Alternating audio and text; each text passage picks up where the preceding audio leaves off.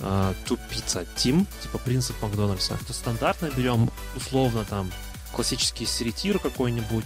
Ты так сказал слово твитир, типа слитно и быстро, что я уж слышал сортир и подумал, что какое-то странное, странное определение. А мы на нашей кухне готовим качественно, правильно?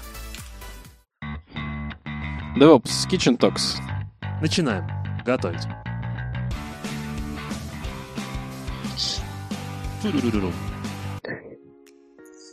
Так, замечательно.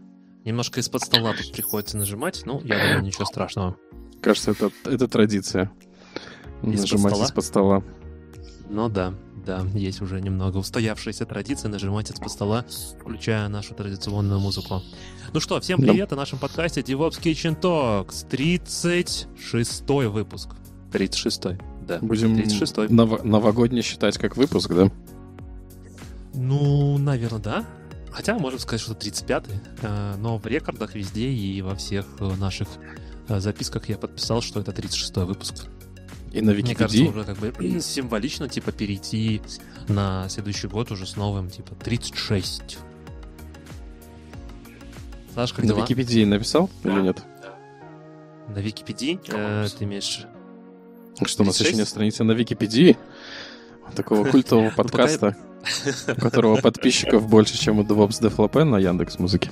Кстати, да, да, да, Саш, не знаю, тебе говорил, не говорил, тут случайно зашел. А, пом- нет, или, по-моему, говорил, я уже не помню. Зашел ты случайно на Яндекс Музыку, решил глянуть, э, ну, по поиску, типа, какие вообще есть подкасты на слово DevOps. И теперь я могу смело говорить на всех конференциях, что я автор одного из самых популярнейших DevOps подкастов на- в, в регионе русскоговорящем.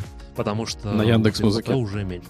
На Яндекс Музыке, да. Ну, это, знаешь, такими эм, звездочка и маленькими буковками внизу приписочка такая э, на Яндекс Музыке. Да, если искать на Яндекс музыки, DevOps Kitchen, да, ключевые слова. Не, не, DevOps. Не, не, не, не, DevOps. А, Просто DevOps. Просто DevOps. Если зайдете в Яндекс Музыку, вводите DevOps, мы на первом месте. Ура! А, да, ну и в связи Сила. с этим я предлагаю обсудить, э, мне кажется, большую тему сегодня. Это maturity model на, для DevOps. Я бы сказал, на самом деле, вот эта статья, на базе которой мы будем обсуждать, э, скажем так, уровень взрослости вашего проекта, соответствующего DevOps подходам, я бы переименовал бы, на самом деле, там больше CI-CD, и там, на самом деле, изначально статья так и называлась. э, CI-CD, C- Continuous Delivery Maturity Model. Мне кажется, это будет более правильно, потому что, если мы говорим про DevOps, то там очень много э, всяких философских штук, э, типа подхода к управлению и так далее, и так далее, процессов. Хотя здесь процессы тоже очень много э, включены. А, так, предлагаю пошарить, наверное, да? У меня что-то есть кнопочка. Сейчас я попробую. Оп. Вот она Волшебная. волшебная. А, что почем, Макс, расскажешь? А, ну, здесь у нас Maturity Model основывается на пяти основных столбах. Столпах. Вы их можете видеть в первой колонке. А, и также для каждого из столпов предложено 5 уровней. А, с небольшим описанием мы проговорим чуть подробнее. И цель нашего сегодняшнего выпуска, чтобы вы нашли себя в каждом из этих столпов. Во время подготовки я уже себя в парочке нашел, особенно свой последний проект, который там практически везде находится в бейс. Вот, теперь, теперь я буду знать, как, как расти, поти- потихоньку переходя с одной до второй. Я думаю, что самое сложное будет это культурную, культуру там поднять. Потому что Мне кажется, знаешь, на последнем проекте разработчики очень странные. Очень прям странно. совсем. На самом деле, вот эту схему я использовал у себя тоже на проектах, когда а, мы доходили до какого-то уровня, да, и условно мы уже там что-то реализовали, что-то сделали, уже проект идет полным ходом, и, ну, как бы нужно придумать, какую работу еще сделать, или, как бы, скажем так, попробовать увидеть общий скоп, а что же еще можно сделать на проекте, и как Максим частенько говорит о том, что нельзя сделать всю работу на проекте, даже если вы DevOps-специалист, то вот открываете ваш эту схему и начинаете делать. Э, Саша, скажи, у тебя-то как э, на твоем супер-мега-стартапе, ты в какой стезе находишься? Сложно сказать. Ну, как бы... Ты оценивал себя? На самом деле, э, себя лично... Ну, свой проект. Я бы сказал, что я лично все-таки считаю, что в этой как раз-таки схеме, да, которую мы хотим обсудить, как раз-таки первый критерий, он самый важный, да, и потому что он, по сути, позволяет вам двигаться по остальным, да, то есть если у вас банальная сложность в коммуникации внутри команды, вам будет крайне сложно выстроить какие-то процессы вокруг сборок, разбортывания, тестирования, архитектуры в том числе. Вот. И конкретно на моем проекте ну, есть достаточно большое количество проблем как раз-таки на первом уровне, скажем так. Ну, на мой Ты имеешь в виду на уровне бейс? Или что? Или Нет, на уровне на культуры, уровне я понял. культуры и организации, да, процессы, А. культура, организация, потому что ну, в разных компаниях все это по-разному строится, по-разному развивается. И в моем конкретном случае, на мой взгляд, э, когда проект находится в такой активной фазе рождения до сих пор и роста, э, процессы отходят, к сожалению, на второй план.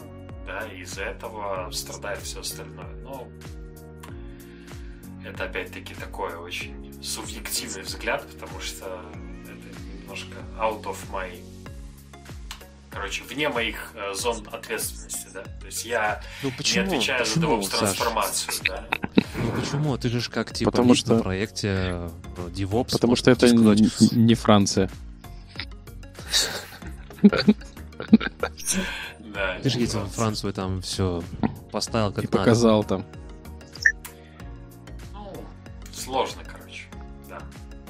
Окей, В моем а, случае сложно. А, Макс, так э, окей, какие там есть модели? Расскажи, что там еще у нас.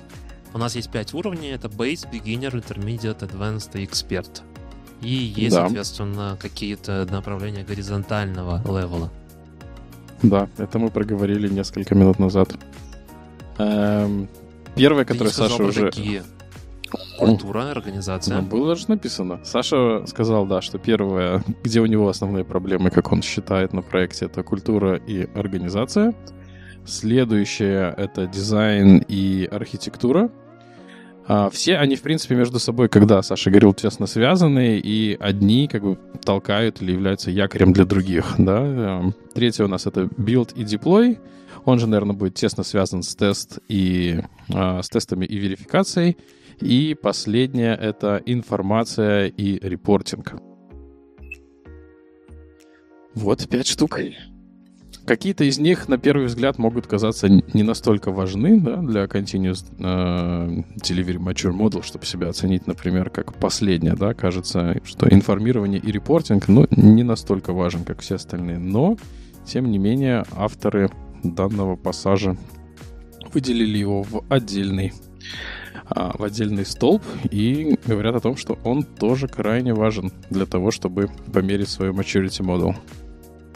Ну, я предлагаю постепенно. да. Давайте начнем, наверное, с культуры организации. И э, чтобы определить, что у вас base level, то в первую очередь у вас должна быть какая-то приоритизированная работа, у вас должна быть определенная документация, а, точнее, документирование процесса, по которому вы работаете, и у вас должны быть частые комиты. Саша, ну я сто процентов уверен, что у тебя, ну, куда как ни крути, но у тебя точно бейс Да. пройден сто процентов. Частые комиты куда? Много частых комитов. Неважно куда, неважно каких, но их много, да. Ну, э, работу же вы приоритизируете так или иначе. Определен- У вас есть определенно, на- наверняка, у вас есть какой-то там, не знаю, Git Flow, GitHub Flow, ну, то есть а, некие, некая модель, по которой вы работаете для того, чтобы коммитить, как-то релизить. И наверняка она, ну, может быть, не детально расписана, но где-то она описана, и вы это используете, нет? Ну да, ну смотри, я, наверное, бы предпочел говорить в общем, да, говорить про конкретно там проект, команду не всегда Ну, возможно. окей, окей, может окей. быть корректно. Вот. В целом, э, я бы сказал, что в моем срезе моего опыта, да, в которых проектах я работал в разных, я был как часть команды, в, э, так сказать, в команде заказчика, я был отдельной командой, которая делала что-то для заказчика. И во всех этих, по сути, сетапах, вот как раз-таки культура и организация это то, что больше всего влияет, в принципе, на какое-то развитие всего остального. Потому что когда банально вот этого вот коннекта и вайба нету в командах, э, строить что-то другое, но это как минимум сложно. Это надо либо иметь безграничный административный ресурс, либо надо иметь, не знаю, Что надо иметь? Витя, чем, ты, чем бы ты охарактеризовал? Как можно построить все это? Вот я вот не знаю, что еще может, кроме административного ресурса, помочь. Тимбилдинг. Подожди, ты, ты, да, тимбилдинг, во-вторых, ты можешь да. заиспользовать, э, ну, типа, принцип лидера, да, то есть ты не обязательно у тебя будет какой-то административный ресурс, грубо говоря, ты зашел на проект и сказал, вот так делать, мы будем делать вот так. Почему? Потому что Вася сказал, или там я так сказал, у меня достаточно, ну, скажем так, power на то, чтобы всем указать, как нужно делать. Я бы сказал бы, что э, у меня иногда работали такие подходы, когда ты показываешь, как может быть лучше. Люди иногда это не воспринимают, ну, сразу, потому что любые новшества — это всегда проблема, это не всегда приятно. Но, тем не менее, через какое-то время люди такие, окей, а давайте попробуем еще раз, еще раз, и через какое-то время, ну, реально это начинается использоваться. Так, например, вот если мы здесь посмотрим, да, там, например, а, бэклог на команду. Ну, так или иначе к этому ты приходишь постепенно, потому что когда у тебя один бэклог на все темы, например, там, а у тебя команде, например, 20 человек, это уже не команда, это уже будет очень тяжело. И там, я не помню, один выпуск, или два или три выпуска назад мы там говорили про такое понятие, как pizza team, uh, когда в команде количество людей столько, чтобы накормить двумя пиццами. Ну, здесь ты, соответственно, бьешь уже на какие-то маленькие кусочки. Ну вот мы команда на ту пицца тим. Три человека. Что мы две, две, пи- две пиццы не сожрем? А, Макс, э, я думаю, что ты можешь в одно лицо. Ну, так я же говорю, и вы себе закажите еще, кроме, кроме двух пиц. В одно лицо, две пиццы, бах, и да. все, и нормально. Ну, в принципе, Витя, от тебя я как бы не ожидал услышать какого-то другого э, метода, кроме как прийти и сказать, мы делаем вот так. Суров на Но это когда, да. это когда есть э, возможность, да, то есть просто в моем опыте были ситуации, когда ты брался для выполнения конкретной задачи, у тебя была либо конкретная роль, либо очень конкретная задача, и просто банально э, большинство других людей, кто участвует в процессе, они могли тебя даже не знать. Ну и то есть прийти и просто сказать, э, давайте то-то, давайте это, не всегда работает. Более того, не всегда работает даже и пойти к менеджеру и сказать, вот я вот вижу тут проблему, давайте исправим. В некоторых проектах никто даже не хочет ничего менять, потому что ой, ну это ж надо пойти к 25 менеджерам и сделать согласование длиной в месяц. Mm-hmm. Вот это хорошо, если ты работаешь в Netflix. А, там не надо никому идти, по крайней мере, так они объявляют, да? То есть они говорят, что недавно, вот когда готовился к выпуску, посмотрел про Netflix, как они понимают, что такое DevOps. А, наверное, не очень новый видос. А, парень, парень, senior SRE инженер рассказывал о том, как у них там построены процессы. А, и он говорит, что если у нас какая-то команда считает, что, допустим, а, фронтенд будет хорошо работать, если мы его сделаем на, там, на ноде, то им не надо ничего доказывать, им не надо писать какие-то POC, MVP или что-то такое. Они берут просто и переписывают его на ноду. И оно работает дальше. Ну, смотри, это на самом деле это уровень maturity, да, как раз таки. Вот я тут подчеркиваю. Во-первых, то, что Саша сказал, это шаря, э, ну, скажем так, между собой шарить боль, которая к тебе приходит, и э, следующим этапом, чтобы не шарить эту боль, ты можешь сделать компонент ownership, когда ты полностью а, ответственность за, за компонент, и у тебя достаточно, скажем так, э, возможностей решать, а как я хочу развивать свой компонент, да, это на самом деле там дальше еще идет тоже, то, что у тебя постоянно импрувменты, а, но ты как бы приходишь к тому моменту, вот на, скажем так, наверное, на уровне intermediate, когда ты уже можешь решать, а как дальше развивать твой проект. Или там свой кусочек компонента внутри большого проекта. Вот Саша еще интересный, интересный затронул вопрос о том, что не всегда люди в команде знают э, других людей, да?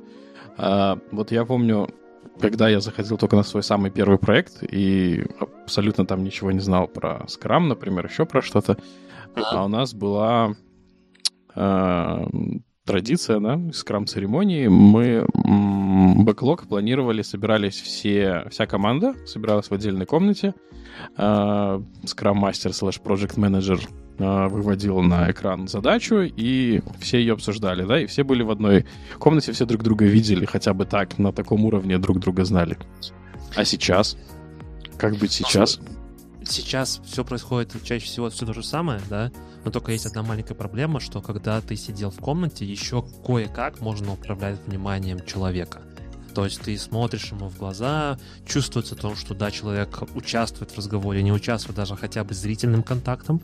А когда мы говорим про вот ремоутно, да, в ковидные времена, ты даже видео ты можешь включить, смотреть Я думаю, монитор, что... очень интересно, типа у тебя увлеченный взгляд. Перебью. Перебью Давай. тебя. Я думаю, Давай. что и в постковидные времена все это останется. Все равно мы будем сидеть на ремоуте.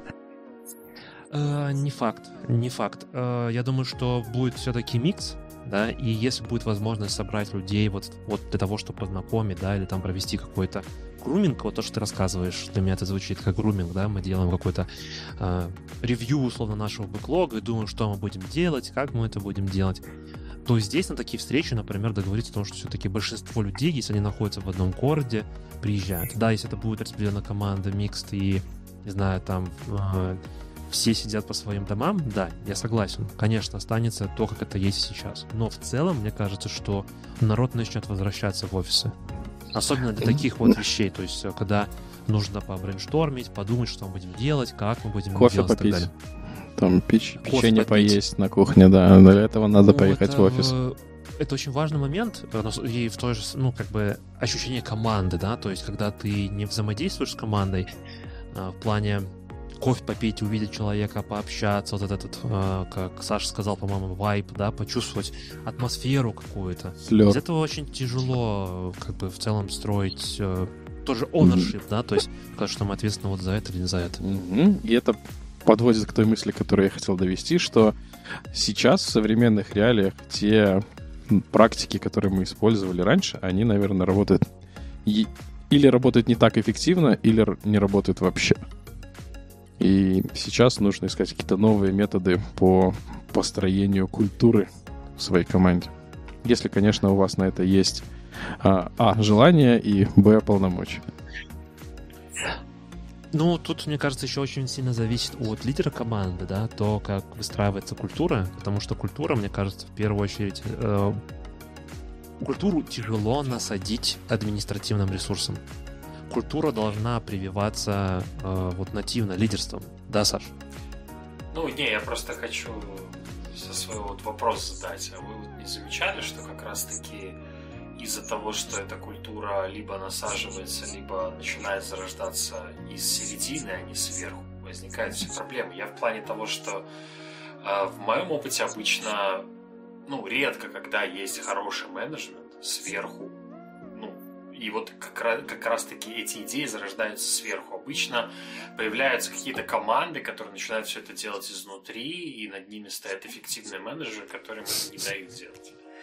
То есть Ну, сложно сказать. На самом деле, мне кажется, важно, чтобы культура сама, она шла, шла как бы соединялась, да, то есть, э, что Ну да. снизу, да, то есть люди принимают это точно так же и сверху. И только в этой ситуации действительно будет какой-то вот э, вин-вин, потому что в противном случае, если, скажем так, э, насаживается что-то сверху административным ресурсом, говорится, мы, не знаю, все переходим на транк-бейс э, модель, да, там все, мы, у нас больше не будет никаких бранчей, мы все фигачим в транк, и транк для нас это будет, э, скажем так, тем, э, тем источником, откуда мы все релизим в продакшн. Если команда не готова, ну, как бы уровень команды взрослости с точки зрения того, кто в этой команде, джуны, мидлы, только одни сеньоры и так далее, то это, мне кажется, будет очень тяжело. Но я предлагаю все-таки вернуться больше к э, схеме этой, да. А, Я бы сказал, что на самом деле очень интересные штуки начинаются именно в интермедиат. То есть вот у нас появляется взаимодействие, появляется как раз-таки э, между, коллаборация с, э, если правильно понимаю, между командами. Не только внутри одной команды, но если проект делался несколькими командами, еще добавляются другие команды или там каким-то вот образом взаимодействуем еще с внешним миром или там с внешними компонентами. Ну, тут надо, наверное, это читать совместно с остальными э, столпами, потому что в них по- появляется такое понятие, как компонент, чем он отличается от модуля. И вокруг уже этих компонентов тогда у них формируются команды свои собственные, со своим собственным бэклогом и всем остальным. Ну, да, да. И что прикольно, то, что на уровне бигинера, да, мы как бы э, распределяем, да, разницу между кто такой чем рушим границы между делом и тестом, это то, что раньше было, да, когда э, тестировщик приходит и говорит, вот у нас здесь проблемы, а девелопер говорит, ну, типа, сам нашел проблему, сам дурак, ну, или типа, у меня все классно, все замечательно.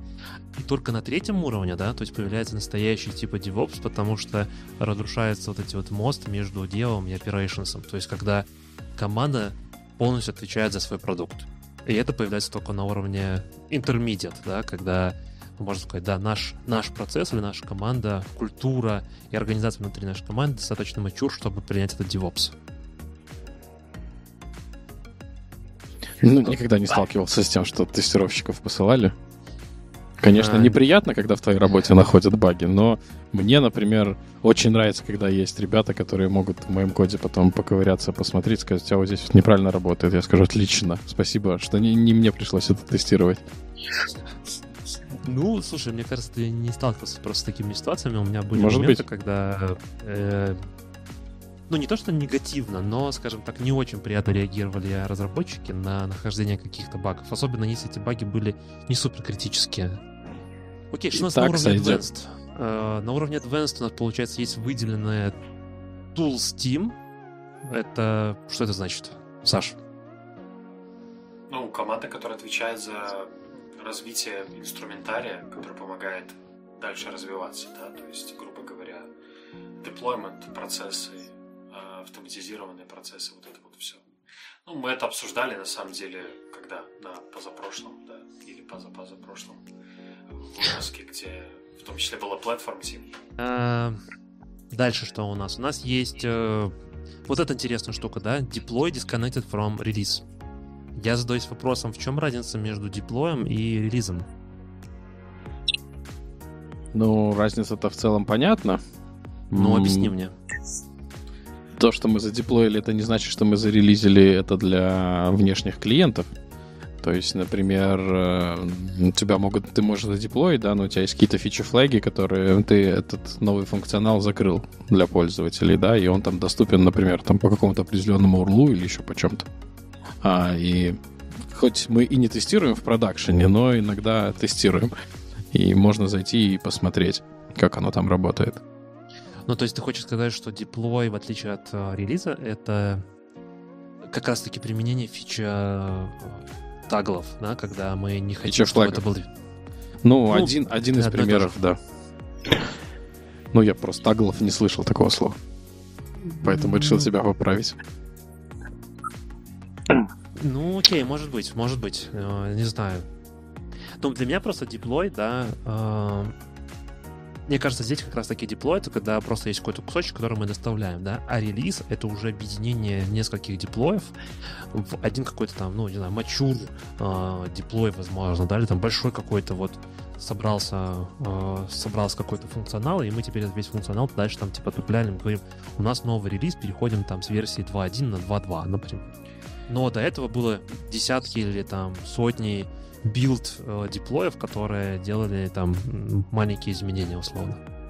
Ну, я думаю, что где-то истина посередине, да, то есть у нас есть э, просто на этом уровне уже появляются другие deployment стратегии, да, вот основанные в том числе на feature- флагах, основанные на каких-то canary деплойментах, основанные на shadow деплойментах и так далее.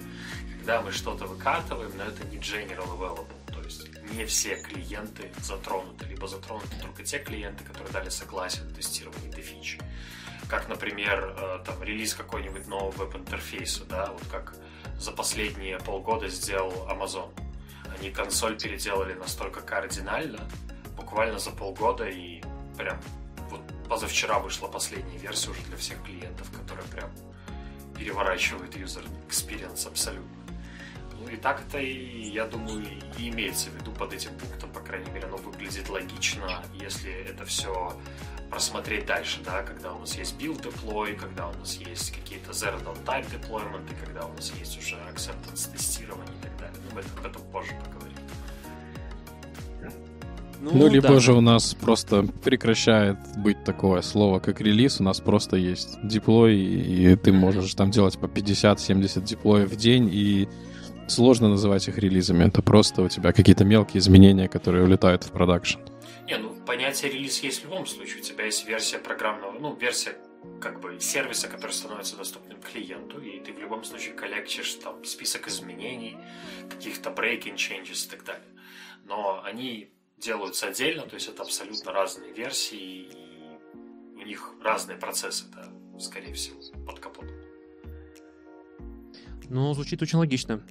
Окей, на эксперт левеле, что мне больше всего понравилось, это то, что нету роллбеков, мы всегда идем вперед, э, то, что даже если что сломалось, мы как бы не делаем откат возвратом, да, условно, у меня была версия там 1.2, я не буду возвращаться на 1.1, я сделаю переход на 1.2.1, например, для того, чтобы, э, не знаю, пофиксить там эту проблему. То есть никогда не иду назад, всегда иду только вперед. И мне кажется, что этот момент как раз-таки нужен для того, чтобы реализовать тот же самый trunk-based модель, когда у тебя, а, ну, условно, одна есть ветка, по которой ты движешься, и все твои изменения, они типа вот в прямой линии, то есть нету там от больших ответвлений, и мы там не возвращаемся, теперь давайте зарелизимся вот с этой ветки, или там, не знаю, еще от какой-то. Этого нету, все происходит там с одного, как бы с одной линии прямо и сразу вперед, только вперед. Таким э, крупным паровозом идем. Не, ну она у тебя всегда везде будет только вперед и вперед. Ты же когда комиты будешь добавлять, они у тебя все равно вперед зайдут. Но суть в том, что да, но тут такой, понимаешь, еще вопрос о том, сколько ты себе можешь позволить э, делать так, чтобы твой продукт не работал. Да, потому что, чтобы тебе сделать roll forward, то тебе сначала нужно пофиксить проблему, протестировать, что она действительно пофикшена, а потом ее выкатить.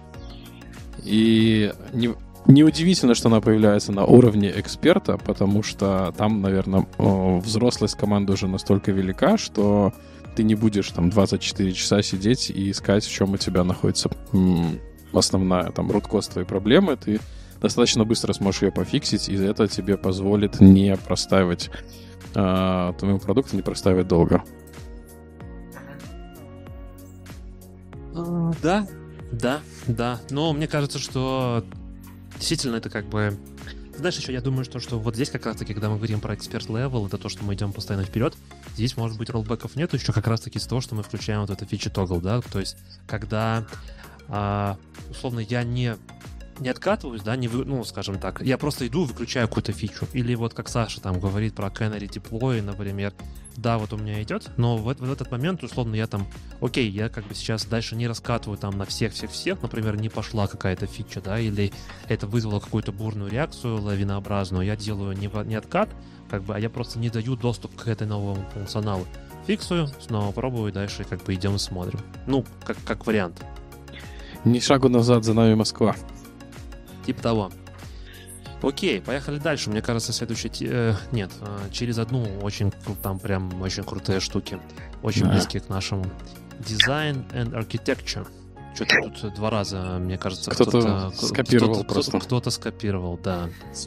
э, тут что-то было. Я думаю, base level в этой ситуации мы тогда пропустим. Перейдем сразу на beginner. В base level было... И архитектура. Консолидированная платформа и технология. Wow было. Это я, это я, наверное, сделал. Ctrl-Z у меня сработал. Что это значит, Макс? А, ну, наверное, что это как у тебя выбрана какая-то уже существующая платформа и какие-то технологии под нее. Вот, вот и все. Вот весь твой дизайн, да? Или согласованность платформы и технологий. Да, да. Эм, ну, я бы, наверное, привел бы здесь пример одного из своих проектов, где я был архитектором. И одной из моих задач было как раз-таки вот создание такого э, карты, да, условно, блоков, из чего мы будем делать наше приложение. То есть задача звучала примерно следующим образом, что мы планируем сделать X количество новых проектов в течение трех лет, там это было десятки, и э, на чем мы это будем делать, еще не было стандартизировано. Ну, условно, не был выбор какой-то стек технологий, на базе чего мы будем это все делать. И одна из моих задач это было как раз таки о том, что давайте сделаем карту, или такую вот, э, у CNCF, э, этот, как его, ух, вылетело из головы, э, CNCF, Landscape, во, вот такой типа Landscape сделать, э, где мы определяем, окей, э, базы данных мы там условно берем для реляционных, например, это Postgres, для нереляционных, там, условно, Mongo, там, UI мы делаем через Vue.js, например, или через React, там условно, вот, вот только вот это, только один или только два фреймворка. Там бэкэнд мы делаем на Go+, например, там на Java в каких-то там ситуациях. Все. И вот это вот, этот landscape позволяет тебе быстрее стартовать новый проект, потому что нету, скажем так, окей, давайте мы начнем делать вот так или не вот так, а есть стандартизированный какой-то момент, э, стандартизированный этот, этот toolset, из этого toolset и выбора дальше происходит более быстрый старт. Э, как мы это назвали, это типа принцип Макдональдса. Ты приходишь в Макдональдс, выбираешь, так, я хочу бургер, я хочу себе картошечку фри, это все делается максимально быстро, потому что позиций не очень много. А когда ты приходишь в ресторан, у тебя уже индивидуальный подход, здесь все такие-то специи, здесь такие-то блюда, и это уже более долгий процесс, ты будешь ждать свое блюдо не 5 минут, как в Макдональдсе, а там полчаса, час, в зависимости от того, как повар готовит быстро. А мы на нашей кухне готовим качественно, правильно? Как-то ты печально Пап... это сказал, очень так. Не-не-не, просто глубокая мысль, поэтому получилось возможно, слишком серьезные. Так, а, Витя, ну, ты вот говоришь, нашел uh-huh. Landscape, цель еще какая? Это была стандартизация на уровне организации, да. либо это... То есть, грубо говоря, все новые проекты должны были на нее ложиться. Да. А если проект использует, не знаю, какие-нибудь типы данных, которые не поддерживает Postgres, что очень маловероятно, то что происходит тогда? Ну, скажем так, дефолтный выбор — это вот то, что в Landscape. Если э, задача стоит нестандартная и неординарная, не знаю, например, мы теперь собираем time series э, какие-то данные, естественно, там может быть Postgres — это не лучший выбор. Давайте сядем, обсудим, что мы будем выбирать для time series database, да, условно. Там выберем продукт X, Z, Y, не знаю, там, но скажем так, да, это все было на обсуждении, но если что-то стандартное берем, условно там классический сретир какой-нибудь, вот у нас есть фронтенд, есть application layer, потом у нас есть backend, то там стараемся данные хранить в Postgres, то есть не плодить, чтобы у одного проекта это был, не знаю, MS SQL, у другого ну, это MariaDB, третьего это Postgres, потому что сегодня это одна база, движок, точнее, послезавтра это три движка, и это все нужно саппортить так или иначе. Ну, то есть знать, как оно работает. Ты так сказал слово э, типа слитно и быстро, что я уж слышал сортир и подумал, что это странное, странное определение. Ну, это как ступица. У, у нас есть сортиры, мы, короче. Э, ладно. Немецкий, английский. Следующая стадия, да, следующая стадия, как будто это болезнь. Нет.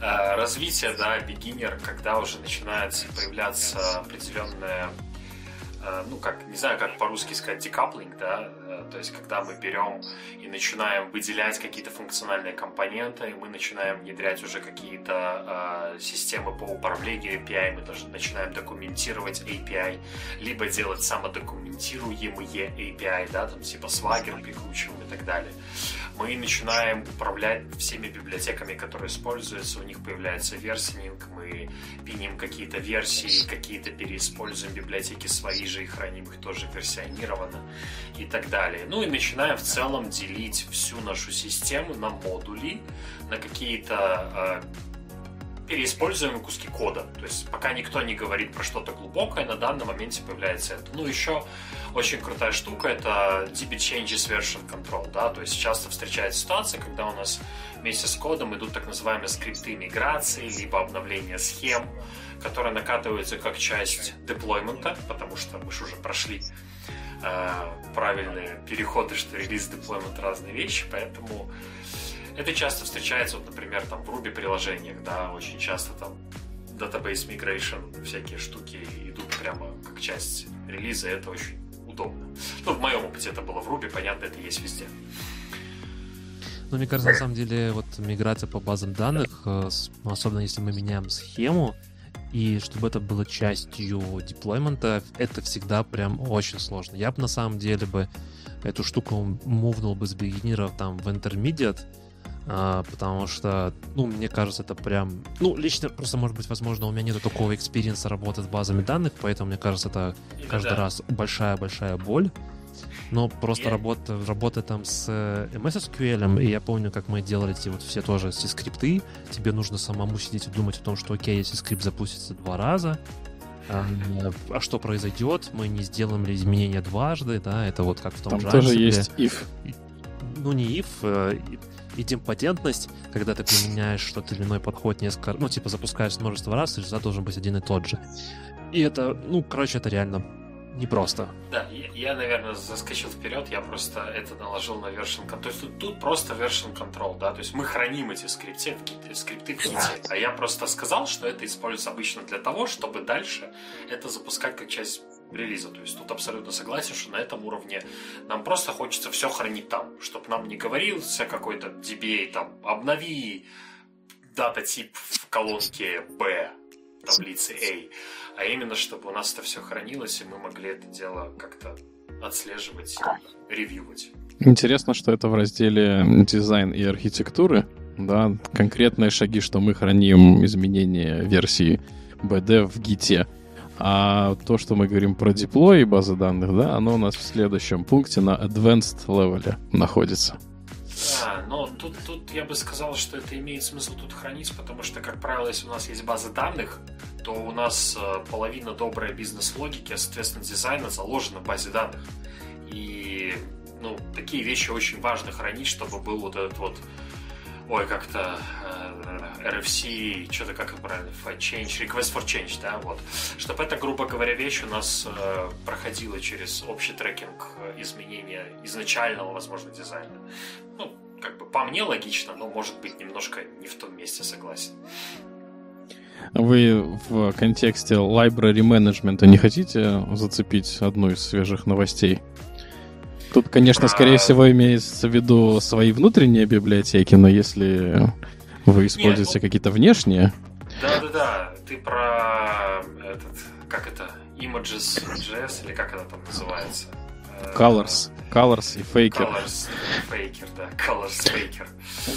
Colors Faker. Да, но на самом деле это история о том, что э, достаточно популярный open source разработчик, который был мейнтейнером и есть мейнтейнером, наверное, достаточно двух базовых, но очень популярных э, библиотек для Node.js.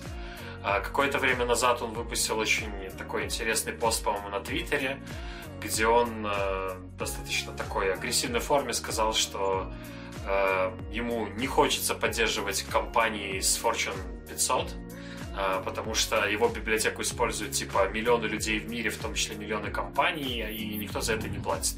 В том числе, Вот. например, Amazon CDK использует его продукт. Да, да, да, да, да. Ну и в итоге, короче, он психанул и внедрил определенный, ну, не то чтобы зловред, но сломал код таким образом, что он приводил к бесконечной загрузке сайта, если я правильно понял, техническое описание проблемы.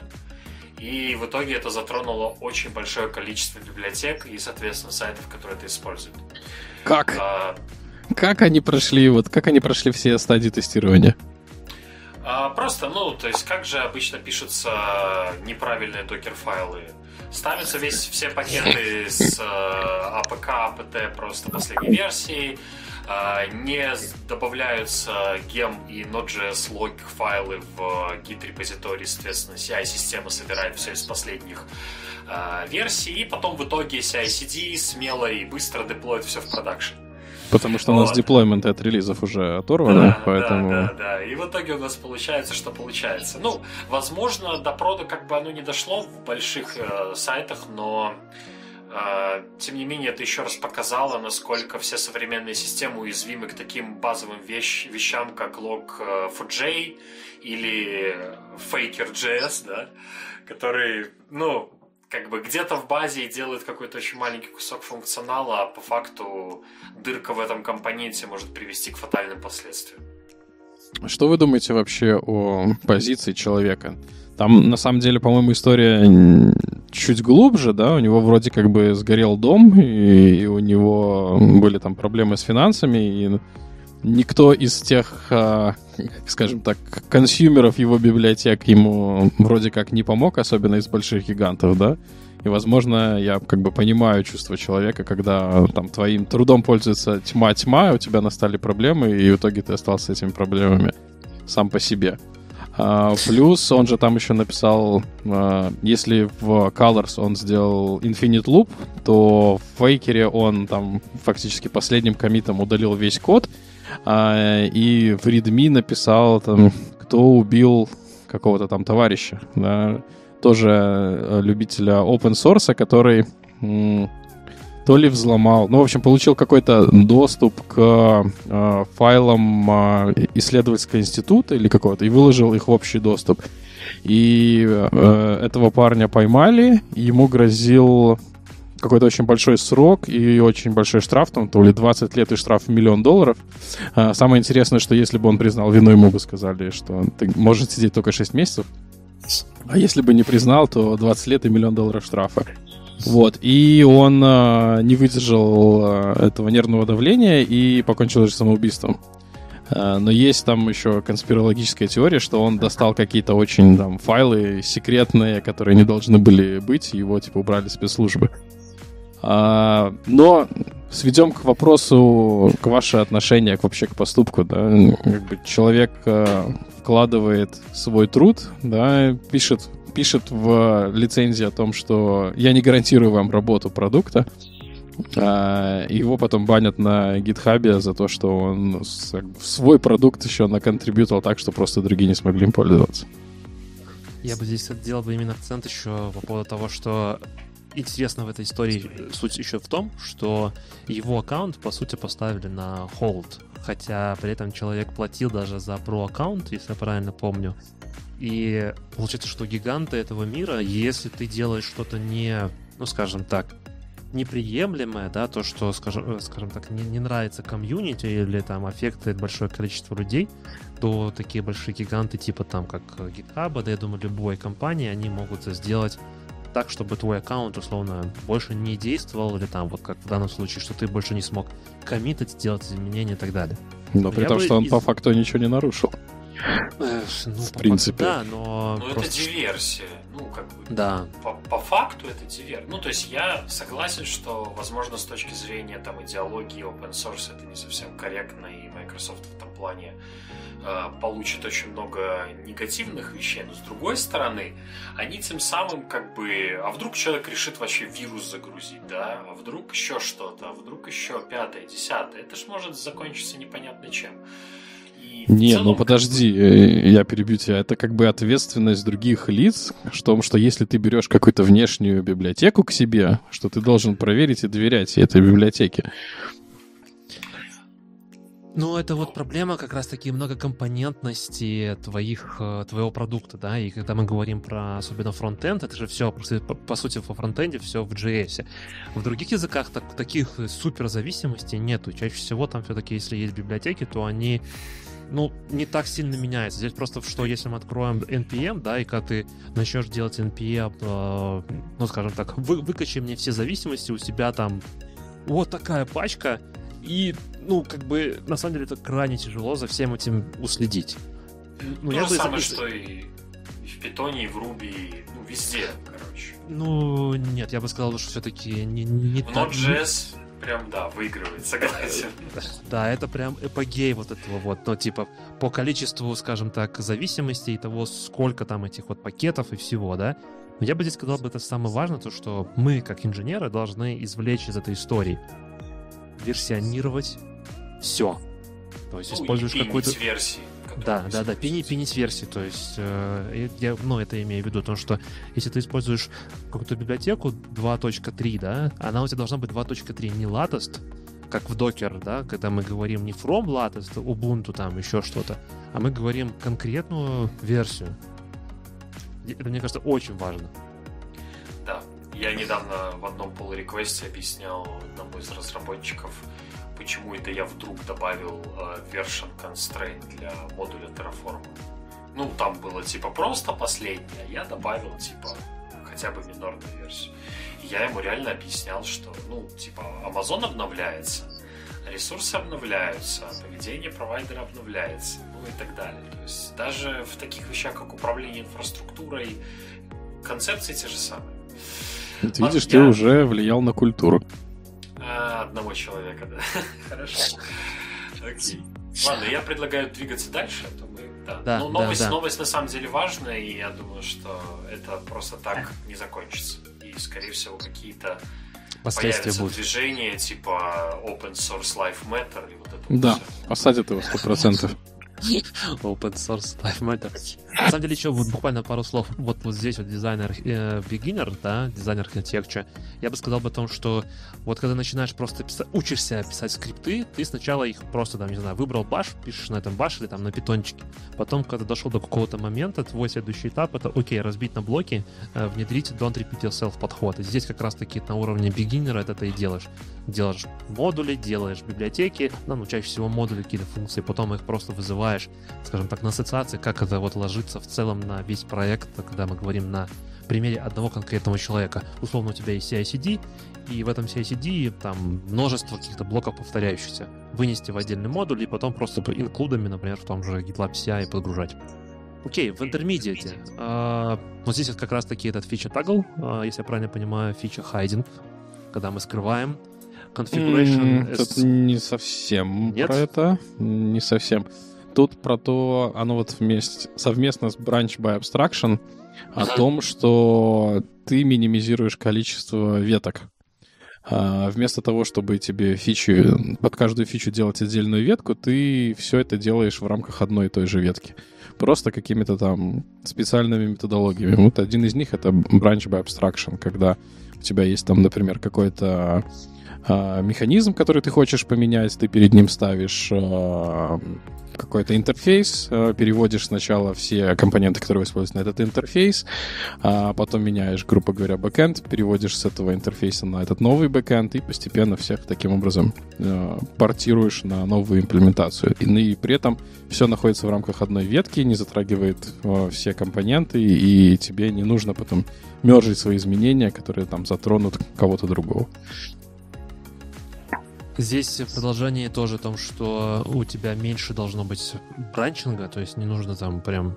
Мне кажется, это как раз таки подход к тому, что транк бейс модель.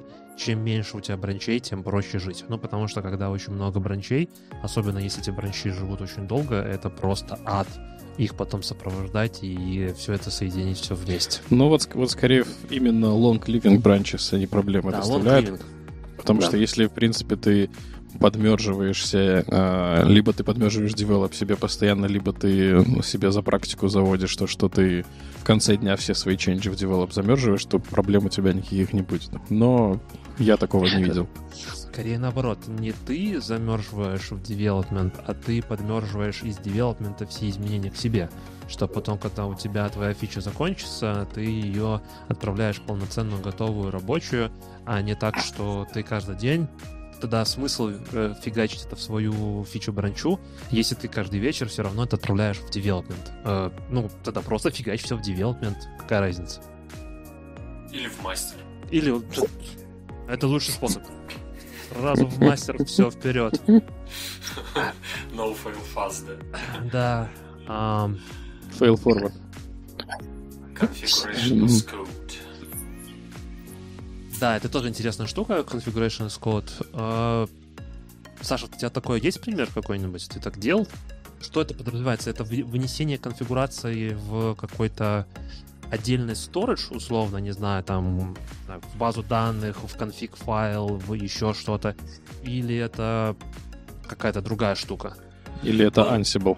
Я бы сказал, что на этом этапе появляется какой-то первый первая версия 7DB Configuration Management Database, да, то есть это Мгм. может быть как Ansible, потому что по факту он тоже описывает что-то, из него что-то нельзя достать, но он, по крайней мере, описывает декларативно то, что ты хочешь получить, и приводит эти системы к этому состоянию.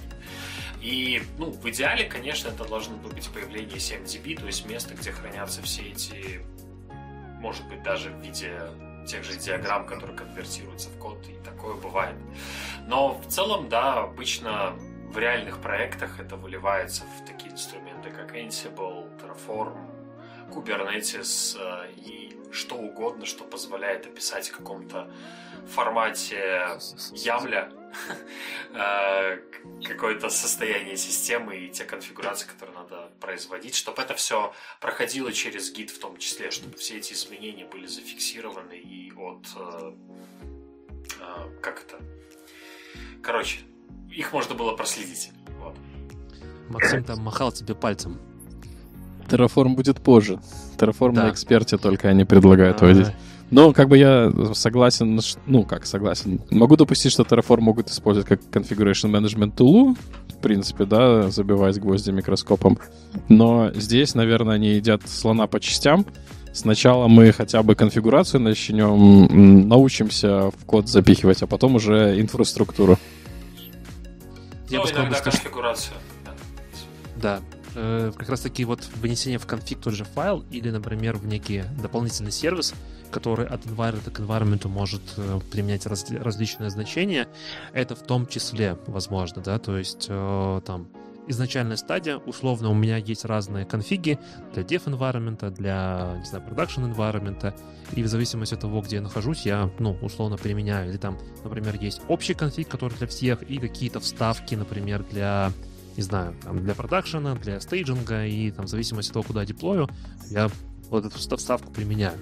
Но я не до конца согласен о том, что инфраструктурный код должен быть в последней, вот здесь вот в эксперт-левеле. Мне кажется, что в наше время инфраструктурный код должен перемещаться, ну, где-то вот, вот быть вот здесь вот intermediate, э, ну, в зависимости от того, насколько это все реализовано, с intermediate, с переходом в advanced. Ну, словно там простой Terraform, мне кажется, сейчас почти все начинают, да, там, идем в клауд, не знаю, CloudFormation, RM темплейты, Terraform, еще что-то, э, CDK тот же или еще какие-то штуки, но мы применяем. Мне кажется, сейчас мало кто уже разворачивает инфраструктуру, э, накликивая. Но нужно делать э, такой, как бы, скажем так, понимать то, что это статья, ей уже очень много лет, на самом деле, это такой немножко баян, но в то же время он до сих пор актуальный. Но вот здесь вот на сегодняшний момент я бы все-таки сказал бы, что вот инфраструктура как код точно не э, в эксперте, она точно должна быть где-то вот здесь вот.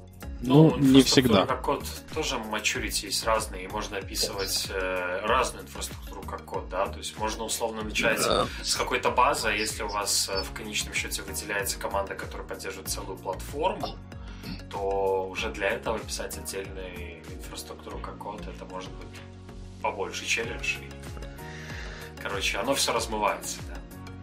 Ну, слушай, ты, ты прекрасно понимаешь, в том, что да, я с тобой согласен, да, но в то же время сам подход изначально, если мы все описываем инфраструктуру как код, пусть он будет написан не самое там супер круто, да, но тем не менее мы начинаем это делать. Но должны это уже начинать делать, не знаю, там с бигинера э, чуть ли не. Я бы даже там, ну, может быть, не в самом бигинере, но в интермедиат точно э, инфраструктура как код туда точно надо пихать. Зависит от проекта. Uh, у меня два примера было, когда заказчик сказал, что на данном этапе мы не готовы вкладываться в инфраструктуру code, мы не хотим Terraform, накликайте нам просто ресурсы и все. Ну, это maturity по культуре, да, то есть насколько еще твой клиент, ну, скажем так, готов. Просто Когда Terraform что, появился? Э, в каком году? В каком году Terraform появился? Это вопрос к Саше первая версия или какая-то, или 1.0.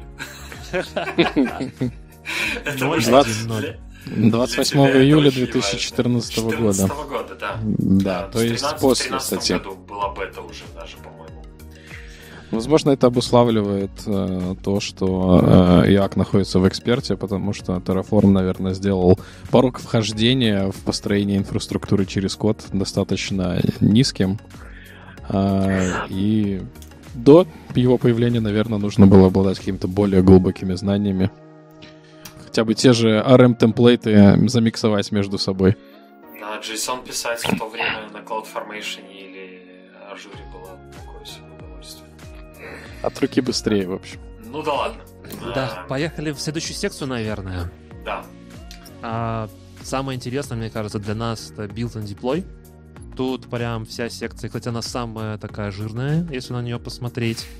А, в пла- ну, в плане по количеству вхождение, да, то есть... э, Тут Начнем- больше технические элементы поэтому описаны, поэтому их больше. Ну, да.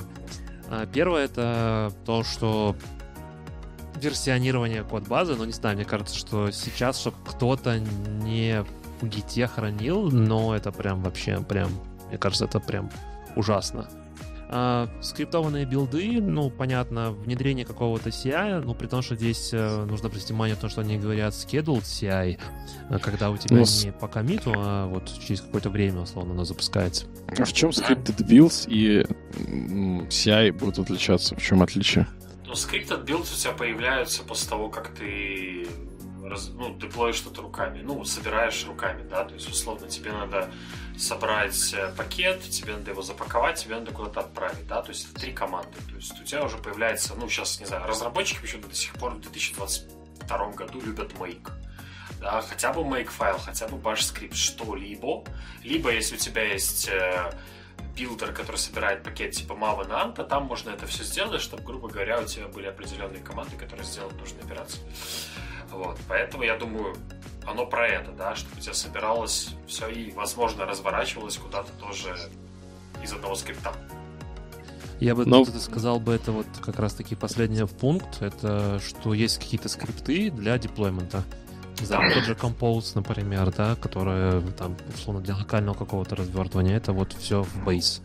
Все Тут просто одну, одну штуку очень сильно расписали, да, когда у тебя есть CI, обычно он крутится на dedicated build сервере и запускает scripted билды, которые еще помимо этого запускают какие-то deployment скрипты, а дальше ты уже допиливаешь deployment э, из документации. И все То это есть- он берет с Vertical Code Base, да.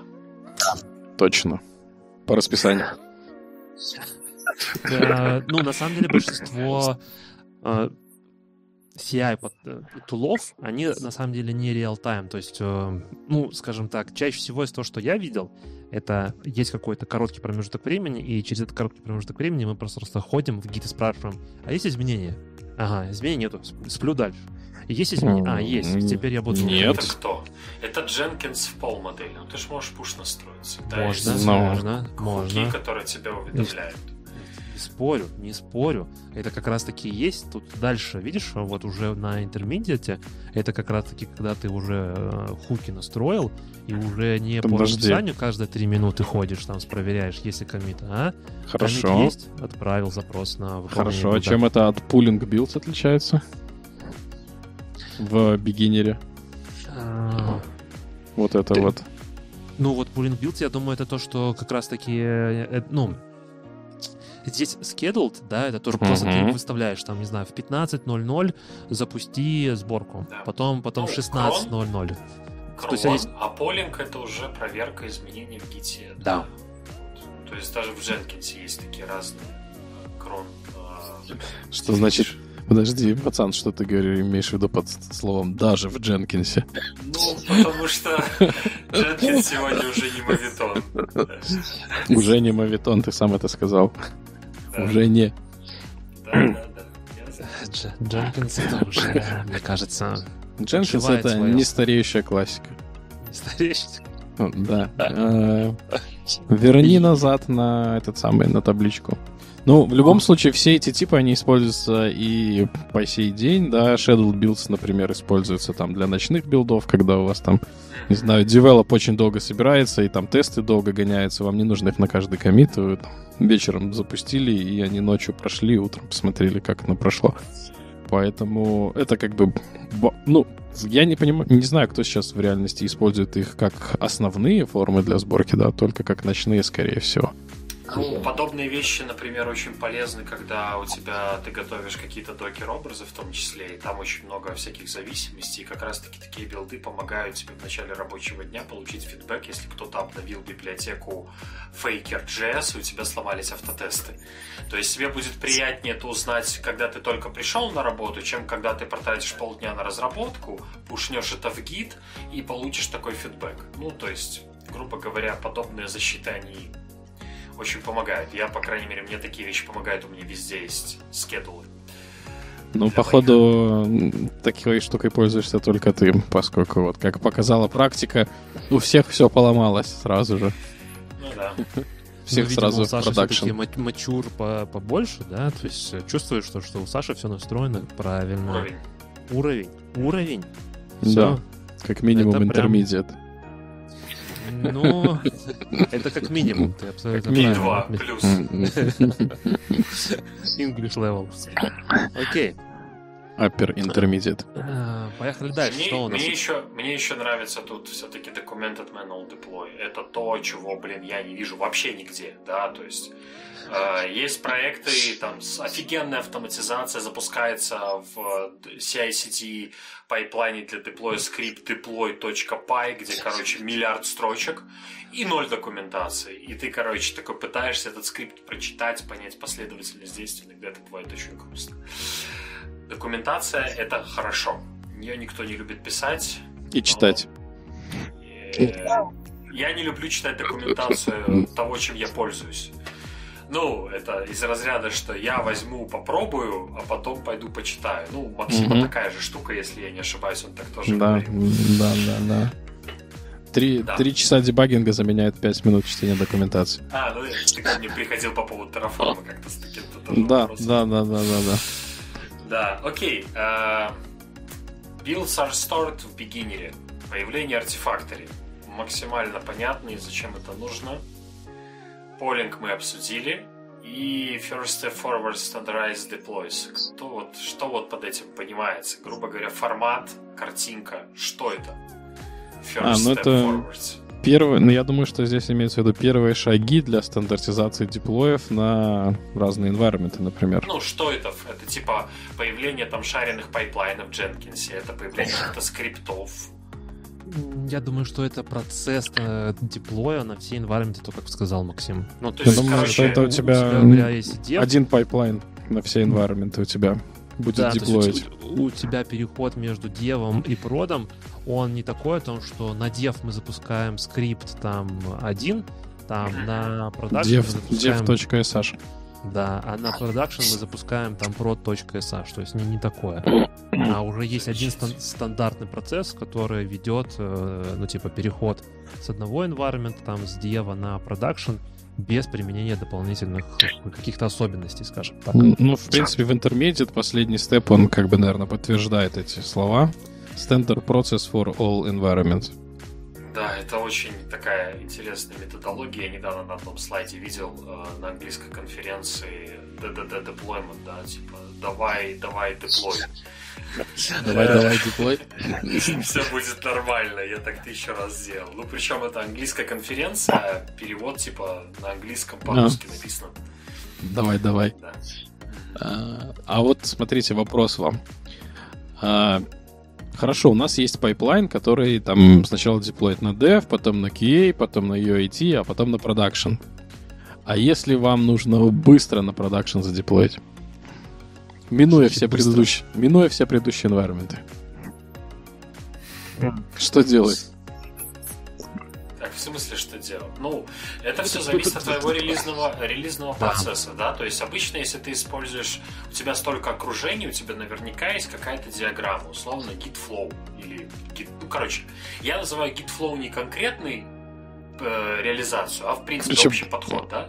То есть как ты работаешь с гитом? Если у тебя в целом возникает ситуация, когда ты очень калечно тестируешь твой код, и тебе надо срочно что-то исправить в проде напрямую, то тогда Да. в релизном процессе предусмотри, пожалуйста, вариант, что с ветки ой-ой-ой фикс ты будешь деплоить сразу в продакшн без тестов. Появился request с такой ветки? Пожалуйста, выливай в прод. Но это как бы должно все быть включено в документацию, потому что, грубо говоря, имея лазейку там с локальной машины в продакшн задеплоить, это не самый хороший вариант. А, Ну, я у тебя есть несколько такой- вариантов, да? Руками пойти что-то на продакшн не поменять? Или Это- все-таки... Мне кажется, уже на этой стадии даже intermediate такого понятия, как локально зайти что-то сделать, не должно быть в принципе. Полностью Ну, опять, согласен. опять-таки зависит бы от, от... Извини, второй раз перебиваю, да? Накладывает э, расстояние, не можешь меня пнуть под столом ногой. Не Я бы настолько у тебя пока... бы там под столом. Не настолько они у тебя пока длинные. А, я про то, что опять это к вопросу о том, сколько ты можешь позволить себе простое. То есть, допустим, ты знаешь, что ты можешь быстро пофиксить проблему, зайдя на environment и там поменяв какое-то значение, а если тебе надо это делать через код, то тебе надо там еще сходить посмотреть документацию, как этот компонент описывается, как куда поставить значение и т.д. и т.п. Ну, Нет, подожди, стой, стой, стой, стой, стой, Саш, да, я здесь вклинусь. Во-первых, а, Макс, давай разберемся с твоим кейсом. Ты говоришь про конфиг поменять? Ну, допустим, у тебя там в каком-то компоненте какое-то значение не стало как нужно, и ты не знаешь почему. Да, и ты можешь пойти там на сам, сам компонент через UI быстро поправить, и оно все заработает. Либо ты можешь идти и читать э, документы Terraform того же, например, да, искать, где у тебя правильное значение. А потом ты выясняешь, что, упс, а Terraform пока не поддерживает этого функционала. Я задаюсь вопросом, как это дошло вообще? Ты только в сдал. Да, да, например, да, да. А потому что у тебя на других environment у тебя было правильное значение стояло. А Просто. И оно, и оно не менялось. И оно не менялось. Да, э, это, переменную и все. Да. Какую переменную? Это что побыстрее будет? Ну, параметр. Но руками на продакшене? Нет, Где? в Terraform я зашел, Terraform. поменял, потом Terraform Apply и все.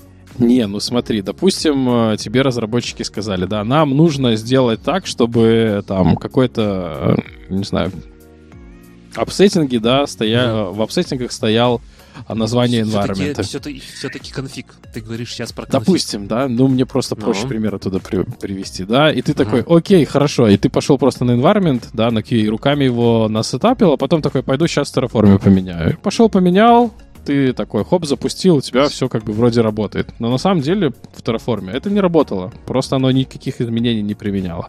А ты такой думаешь, ну на продакшене тоже все будет заебись. Ой, все будет хорошо на продакшене. Да. Сразу 18 плюс поставили на выпуск. Нашему, нашему подкасту 18 плюс. А на продакшене оно просто не применилось. Ну, смотри, во-первых, я бы сказал бы так. Э, в той maturity модуле, которую мы смотрели, у тебя должно быть configuration а, вынесен отдельно, возможно, да. И если мы говорим про inventory configuration или там CMDB, это вообще может быть отдельным сервисом, в котором ты просто заходишь и меняешь значение своего параметра. Если мы говорим о том, что все-таки это должно пройти релизный цикл, ну, условно, там Terraform э, план сделался, потом Terraform apply, э, я считаю, что лучше все-таки это, чтобы это оно проходило в моей практике были такие кейсы, когда мы деплоили статические файлы, там типа JS, CSS, э, напрямую. При том, что напрямую, э, скажем так, у нас был такой релизный цикл. Э, разработчик пошел, поменял там JS-файл, например, или CSS, ну, стили поправил какие-то, чтобы mm-hmm. там кнопочка стала по-другому выглядеть. Ну, скажем так, это не требовало сборки, ну, пересобирать, потому что у нас там было .NET приложение, чтобы пересобрать .NET приложение, то нужно запускать MS Build, оно там достаточно долго все это происходило. И такие статические штуки мы выплевывали, деплоили вот так вот, типа, на лету. Но в этом все равно был такой факт, что ты должен сначала куда-то залить, там условно тестировщик открыл, посмотрел, да, все окей, а, и потом это, эти статические файлы выливались в продакшн. Но руками, чтобы это сделать, зайти, ты не, не смог бы, потому что тебе нужно было бы идти на X количество серверов, а X это 10 плюс там 20, 30, 40. Ну, руками ты это просто не сделал бы. Но вот мы такую штуку реализовывали, когда статические изменения, условно, там какой-нибудь CSS э, выливался вот так, вот, типа напрямую на сервера. Минуя ну, все остальные. Слушай, shit happens, да? В любом случае, когда-нибудь произойдет такая вещь, когда тебе надо будет что-то быстро пофиксить на продакшене.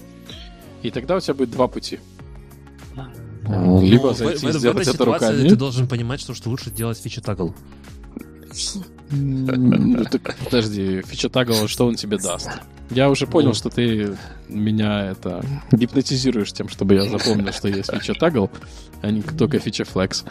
А, ну а что он тебе даст, да? Ты пока его не включишь, ты не поймешь, как бы работает он или не работает. Ты можешь как бы как, на каких-то пользователей, если он у тебя распространяется, то да, типа на себя включил, посмотрел. Ну, так ты включил, а, увидел, что не работает, потом такой, типа, окей, не работает, выключил. Все. Фиксить здесь все равно нужно будет. Да. Ну, Нет, опять мы упираемся. Потом... Сколько у тебя есть времени для простоя? Мы опять упираемся в это. Если у тебя времени для простоя много, то ты там все спокойненько можешь посидеть, там написать а, pull request куда-нибудь, чтобы это включилось. Вопрос, что такое простой в твоем понимании? Простой это приложение не работает. То есть ты написал некую штуку, которая сломала полностью приложение? Ну, Это не полностью, частично фича. функционал. Это очень какой-то. классная фича, которая каким-то образом дошла до продакшена, и э, никто до этого Да. не тестировал, не проверил. Ой, ну слушай, как будто, блин, не было таких примеров в последнем году, да? Вот. Да. Не было такого, что звезды сошлись, там несколько компонентов друг с другом состыковались и все упало. Так прям говоришь, как будто вот один я тут дебил могу такой написать. Мне больше понравилось, как Витя сказал, написал такую штуку. Чтобы не 18 плюс было. Штуку.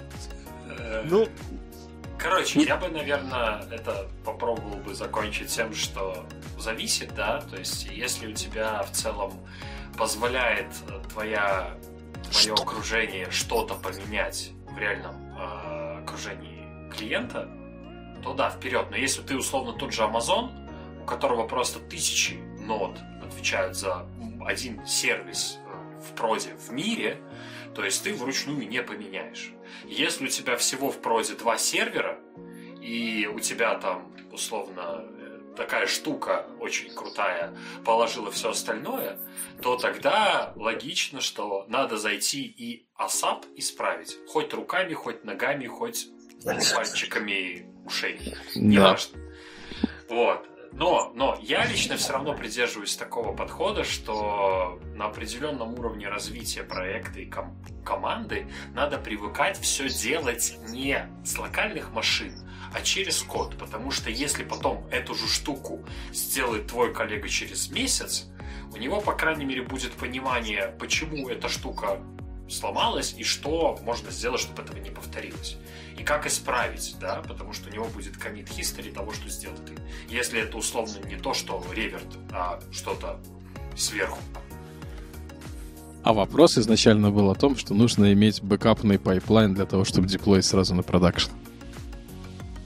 бэкапный всё. пайплайн. Ну так я же говорю, если, если ты внеды- включил это в свою модель того, как ты работаешь с гитом и как это использует CI, то если у тебя есть просто какое-то специальное название ветки, с которой это разрешено, пример же, вперед, пожалуйста. Но это должно быть договорено, не то, что ты себе втихую сделал параметр, включил его в CI-систему и можешь свои чиджи доставлять в прод напрямую. Мне кажется, название ветки «давай-давай деплой» отлично Давай, подойдет. давай, М, деплой, да. да. И главное кажется, ее еще вот- в Protected внести. Смотри, это вот оно здесь прям написано сверху, да, то есть у нас есть в культуре, мы определяем, документируем Не процесс, здесь. то, что... Не здесь, Здесь, ведь. здесь, то, Нет, что- вот внизу, вот там Documented Manual Deploy, вот, вот там вот, наверное. Не, это Не-не-не-не-не, не то. подожди. Мы задокументировали процесс о том, что с ветки DDD, давай-давай деплой, мы будем деплоить прямо на продакшн. Минуя там всякие Zero Downtime Deployment, и минуя там Basic Pipeline with Deploy to Prod, минуя там еще что-то, давай-давай деплой. Мы описываем это в документе, это самый бейс модель, самый бейс уровень, и с нее мы все фигачим, выливаем, ну, что, такой процесс, окей, ну, нормально. Надо, наверное, спросить наших слушателей, как они справляются с такими проблемами. Присылайте свои кейсы, было бы интересно почитать, когда у вас возникала необходимость ручками зайти на продакшн и что-то там под- подтюнить. Давай, Еще давай, деплой. хорошее, хорошее предложение, если вдруг у кого-то есть э, типа призыв помощи, да, у вас есть какой-то процесс, который вы хотите улучшить, или в нем что-то не работает, присылайте, описывайте, разберем, поможем. Я думаю, будет интересно. Я бы сказал, это прям будет очень круто. Окей, давайте здесь по пунктам разберем. Мне кажется, мы очень... Смотрю просто на время, у нас там уже час 15 запись идет. А, для, тех, кто нас слушает, все-таки я немножко озвучу. В интермедиате у нас появляется автоматический триггер а, хуков. Ну, то есть, когда мы собираем или деплоим, или что что делаем в нашем CI-CD на базе а, событий, которые генерируются человеком. То есть я сделал комит, этот комит, соответственно, вызвал а, изменения.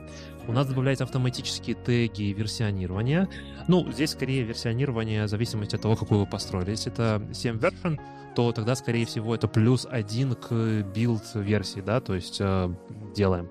Некоторые люди, например, я видел, э, скажем так, версионирование делают там э, мажорная версия, там, например, один, минорная версия, да, и третья версия это хэш-коммит, э, не знаю, там, в тот же гид. Это тоже работает, и вполне, ну, для кого-то это может быть таким оптимальным вариантом. Но не всем регистре это нравится. Например, Да. ECR не принимает подобные виды версий.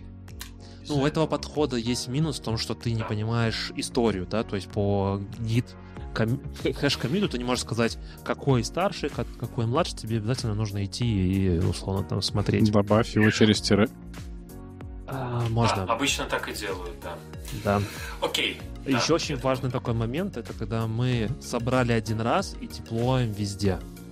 И это очень важная штука. А, Старайтесь, ребята, ее внедрять у себя.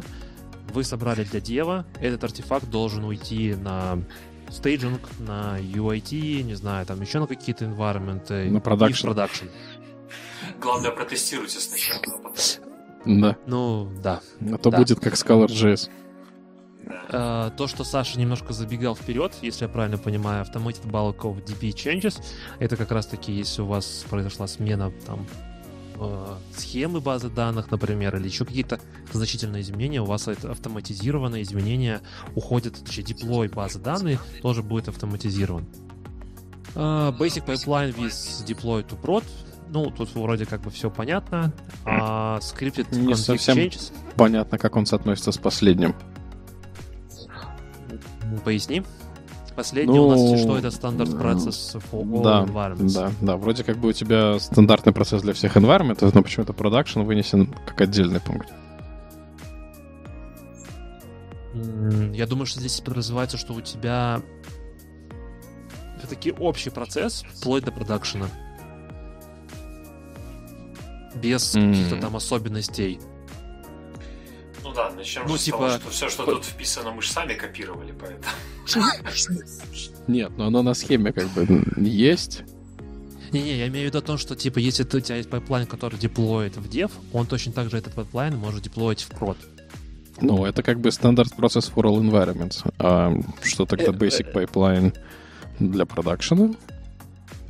Давай посмотрим, кроем.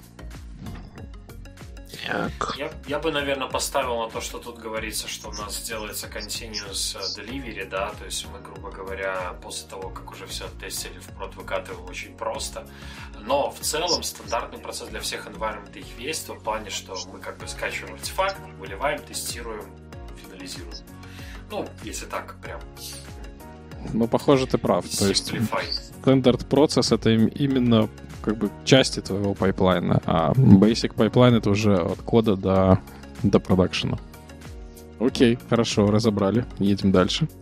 А, В уровне Advanced у нас уже появляется Zero Downtime Deployment.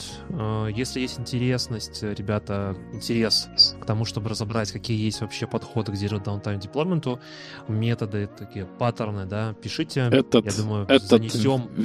36-й Видео выпуск должен... Нет, должен набрать 100 лайков, чтобы мы разобрали Zero Downtime. подожди, это мы, что Это уже было, приготовить 100 лайков, давай уже 150? выше планку, 150. 150. 150. Не, на Хорошо. самом деле, пишите лучше в комментариях, если это действительно интересно, то я думаю, что можем взять в один из выпусков и детально разобрать, какие вообще существуют подходы по Zero Downtime С Deployment. примерами реализации хотя бы с точки зрения набора инструментов, с которыми можно это сделать. Потому что не всегда это очень очевидно. Может, сразу демо тогда зафигачим? Но это сложно И, коммитаться. и- и- и видео, и видео Тогда выйдет в мае. тысячи лайков, и мы это сделаем с демо, да, Саша? На вашем проекте. И положим у вас продакшн. А, Дальше прикольная штука Multiple Build Machines. Ну, по сути, на Ну, самом деле, мне кажется, что это в наше время просто супер распространенно, когда у тебя агенты, которые делают сборку. Динамически. динамически поднимается, убирается. Если нету билда, то, соответственно, ничего не работает. Ну, скорее всего, накладывается опять-таки время, да, 2013 год. Э, Клауды еще Дата публикации только набирают, да, Я испугался, думал, я забыл, какой сейчас год. как я отметил Новый год, да? Да, облака только набирают популярность, поэтому э, ресурсы ограничены. А Витя уже выделяет следующий пункт. Да, Витя уже переходит к эксперт. А, тут есть такая штука, называется Build Bakery. Что это такое, Максим, расскажешь? А, тут, видимо, то, что мы как-то тоже в одной из статей затрагивали, что у нас поставля... поставка идет все в одном. У нас, помимо того, что мы поставляем код продукта, мы еще и поставляем код инфраструктуры, на котором этот продукт будет крутиться. Все в одном. Либо же это какие-то образы, может, пакеровские, которые мы разворачиваем, потом на них запихиваем наше приложение. Я помню, как Витя меня спрашивал на моем ассессменте, что он подразумевает про, про подбейкеры. Да, тогда я как раз-таки рассказывал про имплементацию вот этих вот э, immutable образов в Амазоне, которые у нас являются отдельным процессом. Но оно не было частью CICD про компонента, во многих случаях, но это было заделано то, чтобы оно было, чтобы у нас поставлялись э, новые версии программного компонента вместе с новым образом, потому что у нас не было контейнеров на тот момент, поэтому да. You write да, it, это... you own it. Yeah. Да, полноценный сборка всего сразу, чтобы пакет, есть пакет, который доставляет все в целом, то есть инфраструктуру, конфигурации, зависимости, сам environment настраивает, деплоит само все приложение. То есть, эм, условно, у вас упал, не знаю, там, какой-то регион, вы хотите сделать все то же самое, у вас есть скрипты, которые это могут поднять, условно, там, за минуту, другую, грубо говоря, да, и они это могут сделать, поменяв в одном значении регион, мы передеплаемся в другой регион. За две минуты с нуля это прям какая-то космическая... Я условно, условно просто говорю в целом... Да я знаю. Ну, если... Э, есть еще бывают такие штуки о том, что... Это Kubernetes. Kubernetes. А, нет, у меня есть, например, какой-то, ну, скажем так, я участвовал в проектах, где были очень сложные процессы тестирования, и иногда э, для каждой фичи мы создавали полноценный environment с, с моками, где как бы внешние компоненты мы мокали. Что у нас дальше? Э, также есть еще Zero Touch Continuous Deployment. Я помню, в какое-то время были очень распространенные вопросы, чем же отличается Continuous Deployment от Continuous Delivery и так далее. Ну и вот здесь вот это тут когда ты на уровне эксперта внес какой-то комит. Ты можешь э, ответить на этот вопрос. Если наберем 200 лайков. Хватит уже. Хватит уже. Клянчить лайки. Touch Continuous Deployment, ты внес изменения, там, не знаю, закоммитил, и проходя через весь процесс там тестирования, твои юнит-тесты запустились, твои integration-тесты запустились, все тесты запустились, выкатил на один environment, на второй, на третий, на пятый, на десятый и дошел до продакшена без какого-то дополнительного мануального прува, грубо говоря, потому что, не знаю, там кто-то махнул рукой, сказал, да, можно, давайте деплоим это в прод, это автоматически все доходит. Ну, это, скажем так, опасно. Это точно штука. эксперт. Это точно эксперт. Это, это точно эксперт. Ну, я бы сказал бы, что это не всегда а, валидно для того или иного проекта, но да, если такое возможно реализовать, то почему нет? Кто-то из вас реализовывал? А... Хотя бы где-то полноценный continuous deployment? Вот у меня была реализация, вот то, что я рассказывал про э, вот эти статические файлы, которые выливались на продакшн. Mm-hmm. То есть вот у меня, условно, был особый подход, прописано о том, что если вот, грубо говоря, в какие-то там фолдеры и какие-то там файлики меняются, CSS, JavaScript, то они вот деплоятся так вот быстро достаточно, там dev там запускается минимальный тест, и дальше, и вплоть до продакшена оно уходит. Ну, это статика. Это статика, да. Она там особо ничего не поломает, только CSS может себе сделать так. Ну, Текст UI, поехавший. Да, UI у тебя сломается полностью, и как бы клиент тоже может быть весьма расстроен из-за того, что mm. у него как бы, ну, все, все разломалось, все развалилось. Mm-hmm. Это тоже, как бы, мне кажется, может быть в какие-то моменты весьма, весьма важным. Это как мы как-то открывали сайт какой-то рекомендованный сотворк радаром Тулы, которая как раз тестированием занималась, где у нас с Сашей все, весь сайт поехал, а у тебя он открылся. Да, потому что я... Да. Для белорусской локации. Едем дальше. Тесты. Едем. Тесты, да. Тесты и верификация. Ну, здесь на первом уровне это внедрение автоматических юнит-тестов. Ну, мне кажется, это достаточно важный компонент CI, то, что мы не просто интегрируем код в одном месте, но мы также запускаем базовые юнит-тесты, желательно... Если они есть. Ну, желательно, чтобы они были. То есть уровень бейс это как раз таки о том, что договориться с разработчиками, чтобы они писали эти тесты, и эти тесты действительно были. За шоколадку. А... Пишите, пожалуйста, тесты за шоколадку. Странная да. история с проекта Максима, где пишут тесты за шоколадки, да? Это прям интересная штука. Э, на уровне бейса есть такая штука, как код freeze, о том, что когда мы создаем, например, отдельный тестовый environment, туда это все вливаем, смотрим, и при этом мы говорим, так, так, так, все, все, все, никто не коммитит, никто никаких изменений не вносит. Это уровень бейс. То есть, ну, такое как бы не очень круто, но тем не менее это уже, уже что-то уже за шоколадку тесты написаны. Не, ну код фриз не связан как-то с отдельным тестовым environment, то в принципе. Код фриз просто, когда у тебя, наверное, подходит время для того, чтобы деплоиться на продакшн, все такие, так, стоп, сейчас мы ничего не делаем, только фиксим баги. Все, больше никаких изменений. Ну, я лично считаю, что это, наверное, живет до уровня advanced, не больше, потому что если вы боитесь трогать то, что вы пишете, то что-то не то, и вы что-то не то тестируете. Вообще, Код Фрис э, в какой-то статье недавно читал, что это признано сегодня плохой практикой в современном мире. Э, по крайней мере, с какого-то уровня развития проекта следует избегать таких вещей, потому что они приводят потом к лавинообразным изменениям очень короткий промежуток времени, что очень сильно влияет на остальные, там, скажем, направления разработки, которые связаны с тем, который меняется. Ну, это, наверное, все зависит от того, насколько у тебя тестировочная модель Абсолютно хорошо выстроена. Да, да, да, да, да, да, да, все так. Потому что если у тебя девелоперы тестят самостоятельно, что они накодили, то код фриз однозначно нужен. Да. Ну, я бы здесь сказал бы, э, смотрите, есть код фриз, а есть запрет деплоя на продакшн. А, например, в той же книге по SRE есть error budget, которые ты можешь выбрать за счет изменений, которые ты вкатывал, а возможно за счет даунтайма твоей системы, не зависящей от тебя, от third party, да, например, облако упало.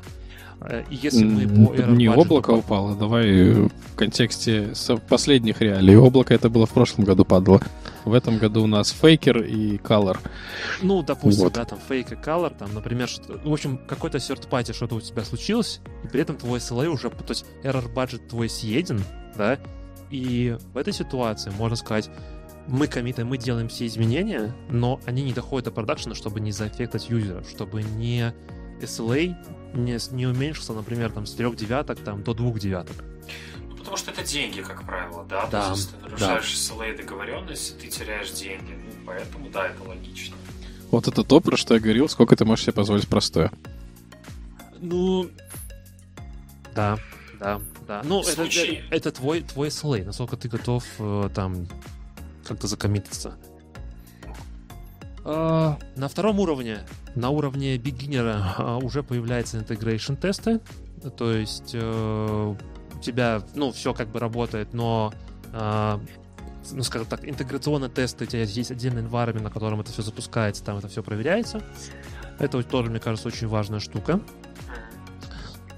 На, получается, уже уровне intermediate у тебя выделяются компоненты, ну, оно как раз-таки совпадает с тем, что мы говорили, что там library, вот, например, для дизайна и architecture у нас есть какие-то модули, это выделяются какие-то компоненты, и ты эти компоненты можешь тестировать отдельно.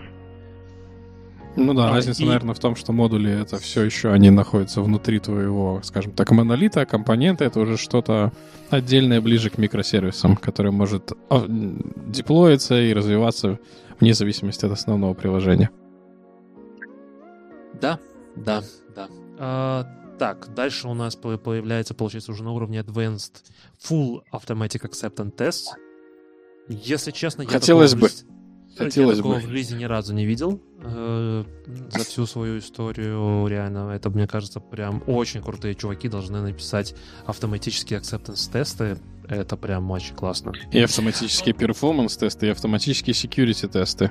Не, ну performance тесты я, мы, я участвовал в процессе создания автоматических performance тестов, когда после каждого релиза, ну точнее, скажем так, вот у нас есть релиз, который мы собираемся отправлять на продакшн, мы его отправили на стейджинг, там мы запускали performance тесты и сравнивали, как этот performance performance тест э, с предыдущим релизом. Ну, насколько тренды идут, да, сколько мы могли выдерживать, сколько мы сейчас выдержали и так далее. И это было все, ну, действительно в автоматическом режиме. Ну, это базовая метрика перформанс-тестирования обычно, да, да что, мы, что мы ничего не ушатали, да. Да, Как да, правило, да. оно на это направлено. Вот. А Full Automatic Acceptance тест, я думаю, что еще проблема, что все-таки я еще считаю, что современный даже развитие IT не дошло до того, чтобы заменить полностью и убрать manual тестирование, да.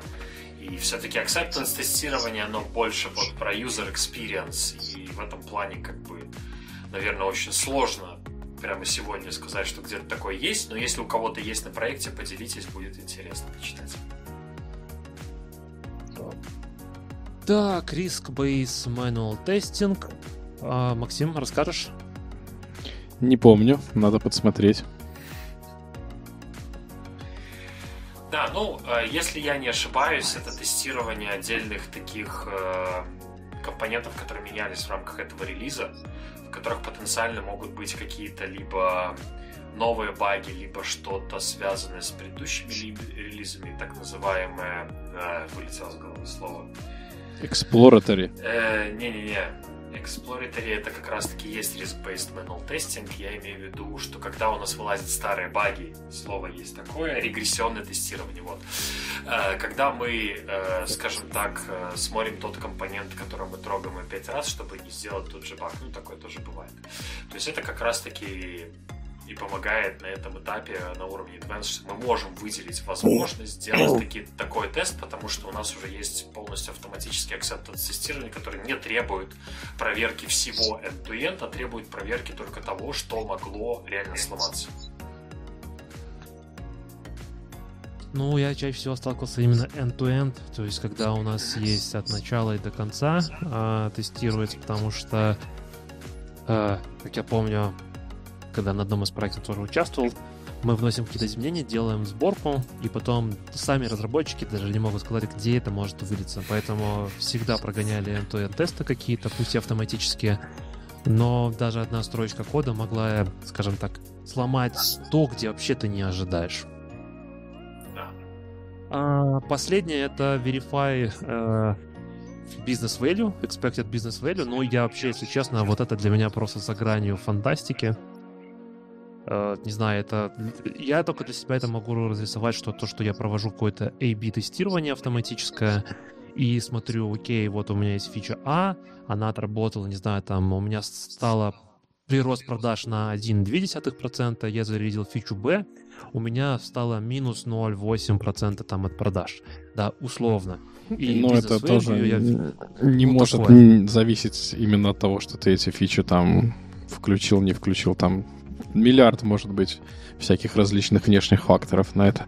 Наверное, А. здесь самый, самый правильный способ — это фидбэк от юзеров каким-то образом собирать. Ну, у нас Автоматически. на уровне дизайна, на уровне дизайна в Advanced же есть такая штука, как Push Business Metrics. То есть мы уже включили в приложение бизнес-метрики. и Если мы их можем проверять, то как раз-таки это нам и получает, дает ответ на достижение цели в конечном счете, правильно? Если у нас метрики есть, которые можно анализировать, если Возможно. нету, то тогда да. Но это круто, да. Это прям, это прям на грани фантастики. Не Terraform писать, да. Да, не- не- точно не Terraform писать. Окей, последнее, а, скажем так, разделение отдельный отдел, э, отдельный отдел, да, масло масляное. Последний раздел это у нас Information and Reporting. Здесь выделение каких-то метрик, и первое, это самое базовое, это то, что мы формируем эти метрики, такие как, например, э, delivery time, э, количество релизов, количество багов, э, emergency, количество инцидентов, сколько мы в каждом релизе сделали фичи и так далее. Мне кажется, что большинство из этих метрик формируется через Jira, ну, если правильно организовать процесс, либо же, либо же через ваш CI/CD инструмент. Да, я помню, у Максима Сложнее. есть. Через жиру, да. CI/CD Через жиру проще. Через Jira проще. У Макса есть просто потрясающий доклад на DevOps Минске, где он рассказывал Великолепный, просто про великолепный. потрясающий, великолепнейший доклад о том, как делать KPI, всякие метрики для На CI/CD. Дженкинсе. на Дженкинсе. На еще, Дженкинсе. еще на Дженкинсе. Катенька, Еще на. Дженкинсе. От великолепнейшего Максима. Да. Ладно, шучу. А, ну, на самом деле, так- так- Фигня доклад. И Максим не такой уж хороший. Да. Нет, доклад на самом деле ничего. Крайне рекомендую, если вы не можете определиться, какие в вашем CICD должны быть метрики, как его улучшать, исходя из того, что есть сегодня, как его мерить, и как доказывать о том, что какие-то изменения в вашем CICD процессе действительно приносят value. А, тут следующее то, что нужно мерить все, меряем процессы. А, тоже, мне кажется, это отсылка к максимуму докладу. В целом можно здесь сделать. Под меня писали еще в 2013 году. Да, или Максим отсюда просто накопировал. Сто А, Что еще. Максим, расскажешь, раз ты у нас тут прям все для тебя было сделано? Для меня только на уровне бигинера было написано. Intermediate Advanced, все, пофигу. Да, интермедиат это Ну, уже тут- не мое. Тут у нас появляется уже статический код-анализ. Это, ну, не знаю, по мне так это часть вообще тестирования в том числе, но тем не менее э, инструменты типа Sonar, э, Cube, они очень сильно помогают э, отслеживать как раз-таки процесс разработки и какие-то негативные или позитивные тренды в нем, да, которые, по сути, являются косвенными, но показывают как раз-таки э, качество того, что делается. И вот эти вот scheduled quality reports, которые позволяют периодически кому-то рассказывать о том, что у нас плохо или хорошо, вот, тоже достаточно важный, важный момент. Скедуль это типа мы их берем раз в квартал. Да, да, да, для того, чтобы послать большому менеджеру информацию о том, как мы сильно обкакались во время очередного релиза. И что мы руками на продакшене все поправили. Все хорошо. Это Максим только правит на продакшене руками. Я Лучше, ребята, не правьте, не правьте руками на продакшене ничего. я Просто тестирую на продакшене. Я, я ничего не знаю, видите. Лучше, лучше, лучше, лучше все через код. У меня все работало. Да-да-да. А, Ну, что, интермедиат, да? Тут, я думаю, больше особо не на чем останавливаться. Не, на следующем тоже интересно, на Advanced. Advanced, ну, наверное, уже тоже Intermediate. переехал. Мне просто в интермедиат очень нравится как раз-таки traceability и, в принципе, э, как это, traceability и observability, да, по факту, потому что тут описаны два пункта, как Common Information Model и Traceability Pipeline, да, то есть когда мы можем в целом а, показывать команде и своей, и внешним о том, как мы работаем, что у нас получается, какой текущий статус. Ну и report history is available, как, грубо говоря, суммаризация всего этого пиршества. Да, И но в до сих пор есть здесь... еще гра- графическое представление по каждому сервису или там по твоему компоненту. Не, не, Это не. as-service, то есть Мгм. ты как бы.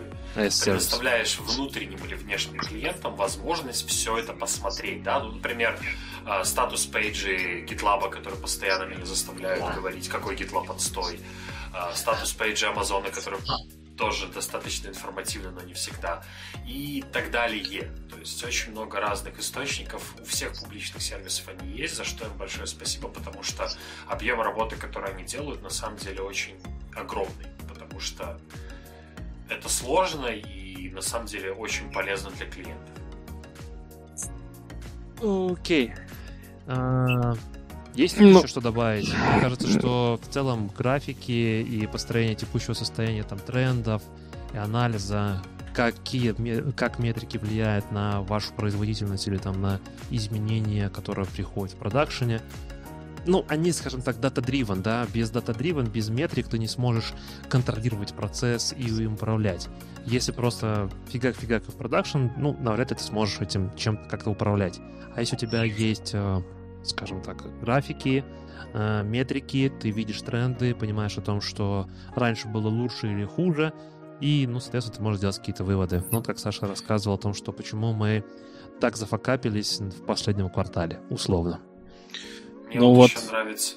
Ладно, давай. У Netflix, да, дав- давай я расскажу, я ж посмотрел. У Netflix они говорят, что они там собирают миллиарды метрик.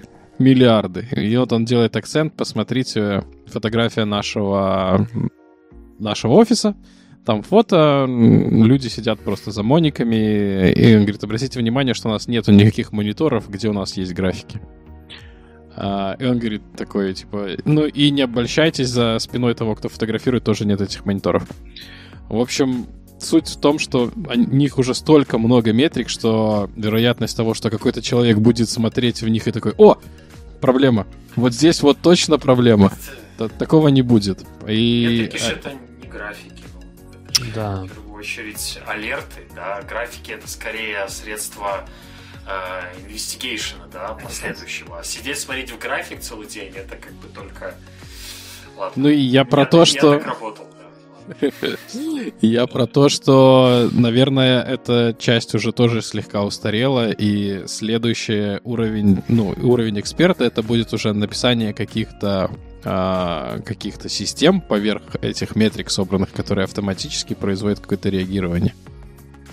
Нет, я бы сказал бы о том, что следующий уровень это будет построение ML-моделей, которые будут тренироваться на твоих предыдущих э, данных, которые ты собрал на этих метриках, и предсказывать, что будет у тебя следующим этапом. Не знаю, твое приложение развалится, твое приложение будет отлично, или завтра тебе нужно будет идти в продакшене руками что-то править. Будь готов. С 5 до 6 точно что-то сломается.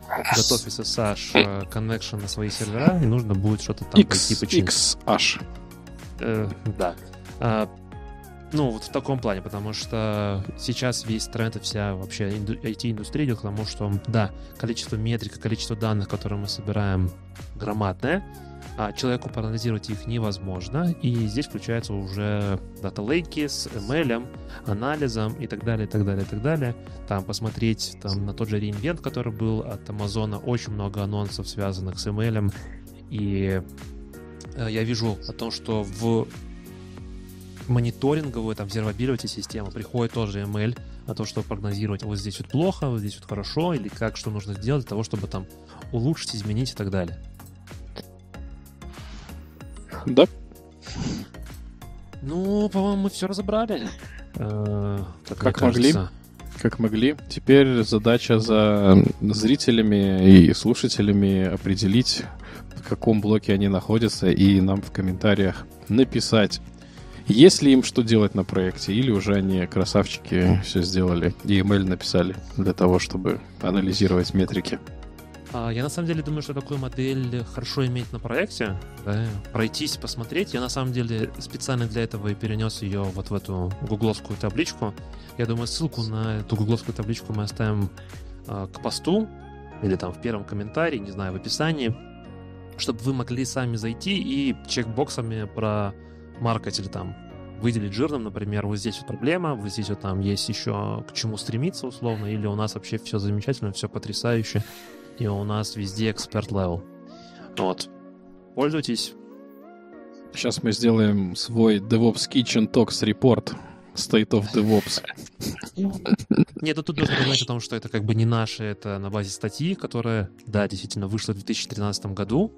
Баян-баян, но, тем не менее, если так разобраться, практически ничего не поменялось, да, то есть есть несколько там моментов, там инфраструктура из код, я бы сказал, вы нужно перенести. Я бы, наверное, добавил бы сюда еще две секции, связанные с мониторингом, а, которые совместил бы там, наверное, с репортингом, ну, вот как-то вот, вот так вот, а, возможно, или там с тестированием, верификацией.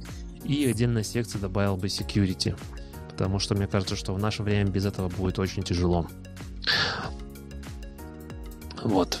Сисурите. Ну, а, а так все остальное на самом деле ну, таких каких-то кардинальных отличий того, чтобы на сегодняшний день нужно делать что-то по-другому, я не вижу. Ну, потому что процессы не остаются всегда, а кубернетисы приходят и уходят продакшн обновляется руками, как и обновлялся. Да. да. Это не как меняется. 5 лет назад обновляли руками, 10 лет, так и сейчас, Максим. Как сейчас я могу его руками обновить, так и через 15 лет я смогу его руками обновить. Нет, я боюсь, что не сможешь. Я боюсь, что ты не сможешь, потому что сейчас большинство все-таки систем деплоится в контейнере, и в контейнерах чаще всего нету SSH, куда ты сможешь подключиться и сделать изменения. Ну, только или тебе придется осваивать Kubernetes и конфиг мапы менять.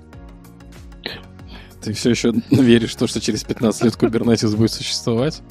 Какой же ну, ты или какая-то наивный. система инвентарь, я не знаю, там SIMDB твой, внутренний, локальный, не знаю, там на базе какого-то сервиса или еще чего-то. Витя, Up you. всегда, всегда можно зайти руками и что-то сделать. Ну, смотря куда. Всегда. Максим найдет куда. Ну, если Максим найдет, то вопросов нет. Я, я, я, ж- я Знаешь- как бы не спорю. Эту песенку, да, Максим на пузе проползет, и ничего с ним не случится. Вот Нет, не знаю, мне интересно послушать. Это твоя собственная уже. Нет, это классика советского кино.